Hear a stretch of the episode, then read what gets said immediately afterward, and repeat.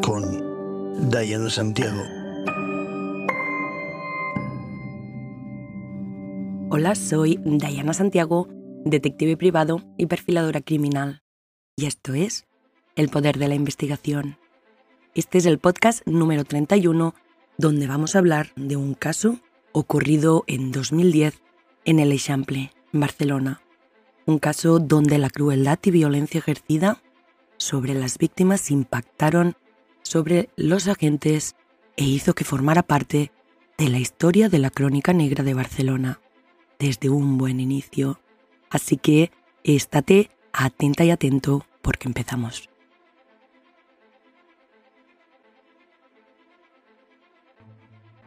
Hoy nos situamos en el barrio del Eixample, un lugar donde nació la Barcelona moderna es el diseño de una ciudad igualitaria, donde no se diferencian unos barrios de los demás y los servicios públicos se reparten uniformemente por todos los rincones. El distrito es fruto de uno de los momentos más esplendorosos de la historia de la ciudad, cuando se configura definitivamente como el motor de la Cataluña contemporánea y rompe con el pasado medieval derribando las murallas. Su plan urbanístico se basaba en una gran red de calles perpendiculares y traveseras. Las manzanas no eran exactamente cuadradas, ya que para facilitar la visibilidad, en las esquinas se cortaban los ángulos en forma de chaflán. En el interior de cada una solo se permitía construir en uno o dos lados, y el resto del espacio se dejaba para el jardín de los vecinos. Las casas, además, no debían tener más de tres pisos de altura y tampoco debían ser muy profundas. Pues es ahí, justo en el Eixample, es donde está el bar Juan, situado en el 338 de la calle Provenza, junto a la avenida Diagonal. Un bar regentado por la misma familia desde 1924. Son ya la tercera generación que está al mando del negocio. Allí acuden clientes de toda la vida a desayunar o tomar el aperitivo. Es uno de los bares más antiguos del lugar, de gente de barrio de toda la vida. Una pequeña granja de desayunos y meriendas con mesas de madera plastificada. El Yuan no es un bar cualquiera, o no lo era, porque nunca volverá a ser el mismo. Muchos aún recuerdan cómo sus padres les llevaban allí deben niños para ver las retransmisiones taurinas en aquellas primeras televisiones de los años 60. Entonces, el bar era regentado por el padre de Angelina y Josep, quien falleció hace ya bastantes años.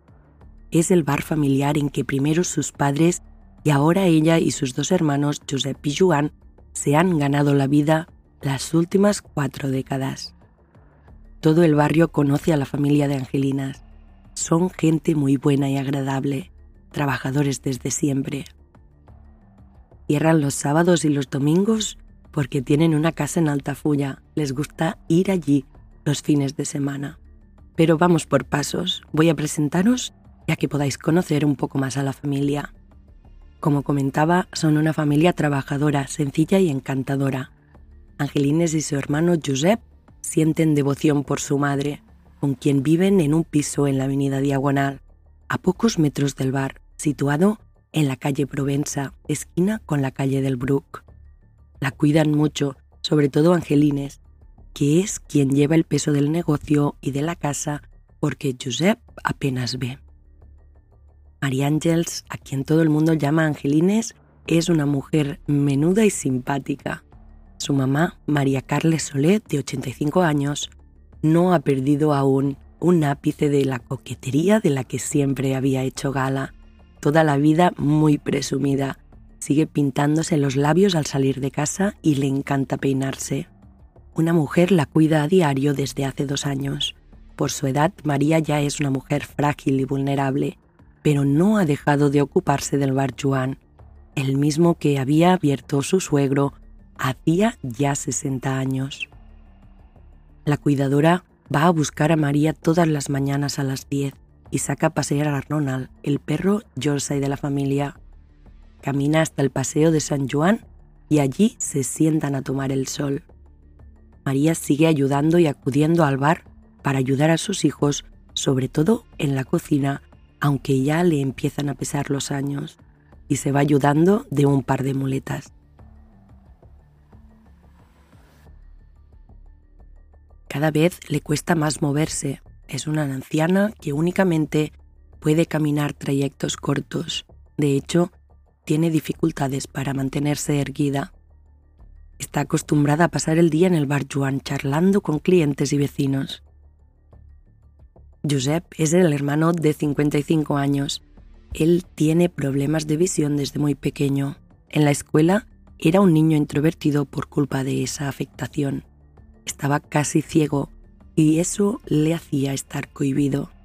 En el bar de la familia, en cambio, se sentía seguro.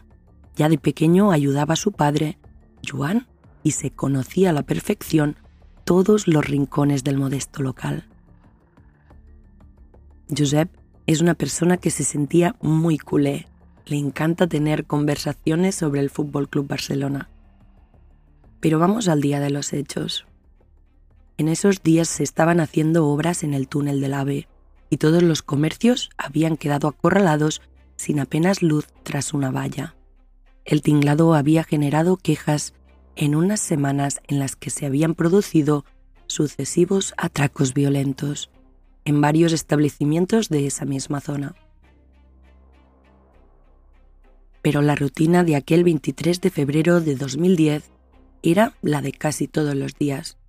Una empleada había trabajado en el turno de los desayunos y las comidas, y ya a última hora del martes habían quedado tras la barra los miembros de la familia. Se hace de noche y queda poco para echar la persiana. Todo apunta a que el lunes va a ser una jornada normal. A las 20.30, como cada día, el hombre baja la persiana del bar y se queda dentro limpiando mientras su madre le hace compañía sentada en un rincón.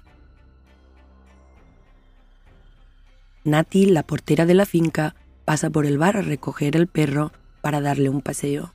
Al cabo de unos minutos, regresa y les devuelve el animal, llegando a escuchar como Josep le dice por teléfono a Angelinas, a su hermana, que está a punto de acabar y que ya salen para la casa. Angelinas se había adelantado hasta la casa para ir preparando la cena. Ella empieza a preparar la cena y es sobre las 22 horas que empieza a inquietarse. Ni su madre ni su hermano han llegado a una casa. Llama al bar una vez, otra, pero no obtiene respuesta. Así que pasadas las 22.30 horas decide acercarse a ver si ha pasado algo. Es cuando llega que le sorprende ver la persiana bajada, pero con un solo candado en lugar de los dos que debía haber, y todas las luces del interior apagadas. Abre la persiana y empieza a gritar a lo que acude Nati, la portera. Angelina acababa de ver el cuerpo de su madre y su hermano, charcos de sangre en el suelo, sillas y tamburetes volcados, máquinas tragaperras reventadas, cristales rotos. El cuerpo de la madre está sentado con la espalda tocando en la pared con un lado de la cabeza lleno de sangre. Josep más adentro, derrumbado encima de unos escalones, con todo el cuerpo ensangrentado. Los mozos son alertados a las 23.15. Cuando llegan los servicios de emergencia, al bar Joan ya no pueden hacer nada por las víctimas. La unidad de homicidios de los Mossos de Escuadra es quien asume la investigación del crimen y empiezan inspeccionando el interior del bar en busca de pruebas que permitan aclarar las circunstancias de ambas muertes. En la acera había sangre y en el interior los cuerpos de su madre y su hermano sobre sendos charcos de sangre. Todo estaba revuelto, tocado, alterado, manoseado. Con una herramienta de gran tamaño habían hecho palanca para reventar el cajetín de la máquina tragaperras habían saqueado la caja registradora y a las dos víctimas le habían golpeado con un objeto contundente hasta destrozarles la cabeza. La violencia de los acontecimientos fue tal que los trabajos de los agentes de la unidad científica en el escenario del crimen se prolongaron hasta pasada la hora de comer del día siguiente. A mediodía tres agentes se marcharon con tres cajas repletas de efectos intervenidos que pueden dar posible pistas de un suceso hasta ahora inexplicable. Entre lo recuperado del interior del bar había una gran barra de hierro de las que se emplean para hacer palanca y un cortafríos, ambos aparentemente nuevos. Y es que es habitual entre los delincuentes adquirir sus herramientas poco antes del golpe y abandonarlos tras el atraco. Los agentes también inspeccionan los contenedores de basura más próximos e incluso detuvieron la obra colindante durante parte de la mañana a fin de comprobar si los asaltantes arrojaron algo tras la valla en su oída. El grupo de homicidios trabaja en un escenario caótico y la improvisación de los autores recogen todo tipo de vestigios, huellas, muestras genéticas que deberían servir para dar con los atroces autores. El escenario del doble crimen con las cajas forzadas y el interior revuelto apuntan a un posible robo violento como una de las principales hipótesis del homicidio, aunque los mozos de escuadra mantienen abiertas todas las líneas de investigación sobre el móvil.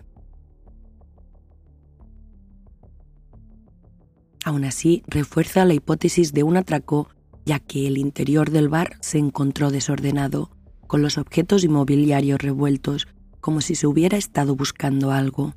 Algunos elementos de seguridad del local, como las cajas registradoras, parecían haber sido forzadas. Otro de los indicios que apuntan a la hipótesis del atraco es la hora en que ocurrió el doble crimen, al anochecer, cuando el bar estaba ya con la persiana bajada, aunque los dueños permanecían aún en su interior, previsiblemente para recoger y hacer la caja. La policía ha inspeccionado el interior del bar y sus alrededores en busca del arma o armas utilizadas para el doble homicida, que no se descarta que pueda ser un objeto procedente del propio interior del establecimiento. Para facilitar la búsqueda del arma homicida, una pieza fundamental para la investigación porque podría contener restos de ADN que permitieran identificar al autor del crimen, los agentes obligan a paralizar las obras de construcción del túnel del AVE. Justo a la salida del bar se están llevando a cabo esas obras, por lo que él o los asesinos podrían haber lanzado el arma homicida en las inmediaciones del local. El caso se investiga como una prioridad, indagando entre los grupos criminales que están actuando de manera similar aquellos días en la zona. A los agentes les desconcierta la extrema violencia con que las dos víctimas propietarias del bar fueron asesinadas por unos asaltantes que solo se llevaron el dinero del tragaperras y la caja. La mujer murió a golpes de martillo, mientras que el hombre presentaba, además de los martillazos, un profundo corte. Los mataron a golpes, probablemente con una barra, una herramienta o algún elemento de mobiliario del bar. La investigación de los mozos de escuadra avanza en la dirección de aislar las huellas descubiertas en la escena del crimen, a pesar de que en un establecimiento público se acumulen miles de huellas, existen algunas, las localizadas por ejemplo en una arma homicida, que si no son de las víctimas, son de los autores del crimen. Otra vía de rastreo consiste en revisar el listado de presidiarios recientemente excarcelados, que podrían encajar con el perfil de ladrón de comercios muy violento. Y es que cada vez con más intensidad los mozos de escuadra creen que el móvil del crimen fue un robo en el bar que acabó de manera trágica. Los ladrones habrían sido dos o incluso más. Todo parece indicar que cuando los asaltantes irrumpieron en el bar, pensaron que no había nadie en su interior Puede que incluso la persiana estuviera bajada por completo y al intentar abrirla con las potentes herramientas que llevaban, se dieron cuenta que no estaba trancada. Siguiendo esa posible reconstrucción de los hechos, los ladrones habrían empezado incluso la operación para la que habían entrado, reventar la máquina tragaperras. La mayoría de los ladrones que se ven sorprendidos huyen, pero existe un 5% que reacciona violentamente. Este podría ser el caso que ocupan los investigadores criminales de los Mossos. Dentro de esta teoría de los ladrones sorprendidos encaja el hecho de que hayan aparecido posibles huellas de los asesinos, puesto que no iban preparados para cometer una muerte, sino para robar un tragaperras, y por tanto no tomaron precauciones que un asesino a sueldo, por ejemplo, sí habría tomado.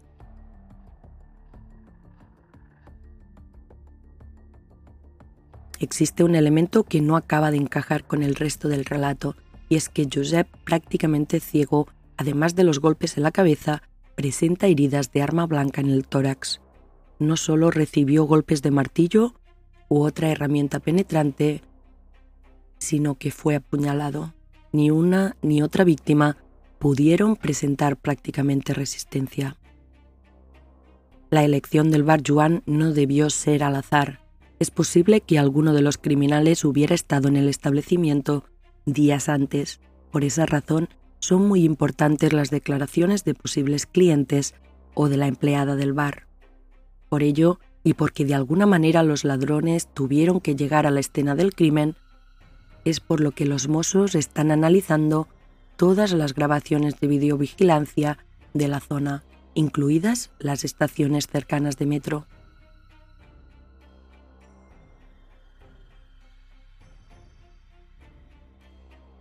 Se visionan horas de imágenes de las cámaras de seguridad, pero sin ningún resultado esclarecedor. Fue una violencia tan desmesurada y necesaria que el crimen en el humilde Bar Joan es ya parte de la crónica negra de la historia de Barcelona. Su excepcional ensañamiento y crueldad tienen desconcertados a los investigadores de la policía. Tres meses después de los hechos en junio de 2010, a Angelines no le es fácil, pero vuelve a abrir las puertas del bar. No quiere que su larga historia acabe así, de golpe, en la sangre del sinsentido. Sus abuelos lo montaron ya en 1924 y además este es su medio de subsistencia. Al fondo del bar ladra el viejo Ronald, el perrito de su madre, que quiere salir a la calle. Sobrevivió al brutal atraco y Angelines le ha salvado de la soledad total. A partir de una conversación que escuchó una persona los mozos de escuadra se fijaron en dos sospechosos que pertenecían a una banda organizada que actuaba con herramientas parecidas a las que abandonaron los asesinos en el bar Juan. Eran dos delincuentes nacionales, bregados y muy violentos. Actuaban en pareja aquellos días porque el resto del grupo estaba en prisión.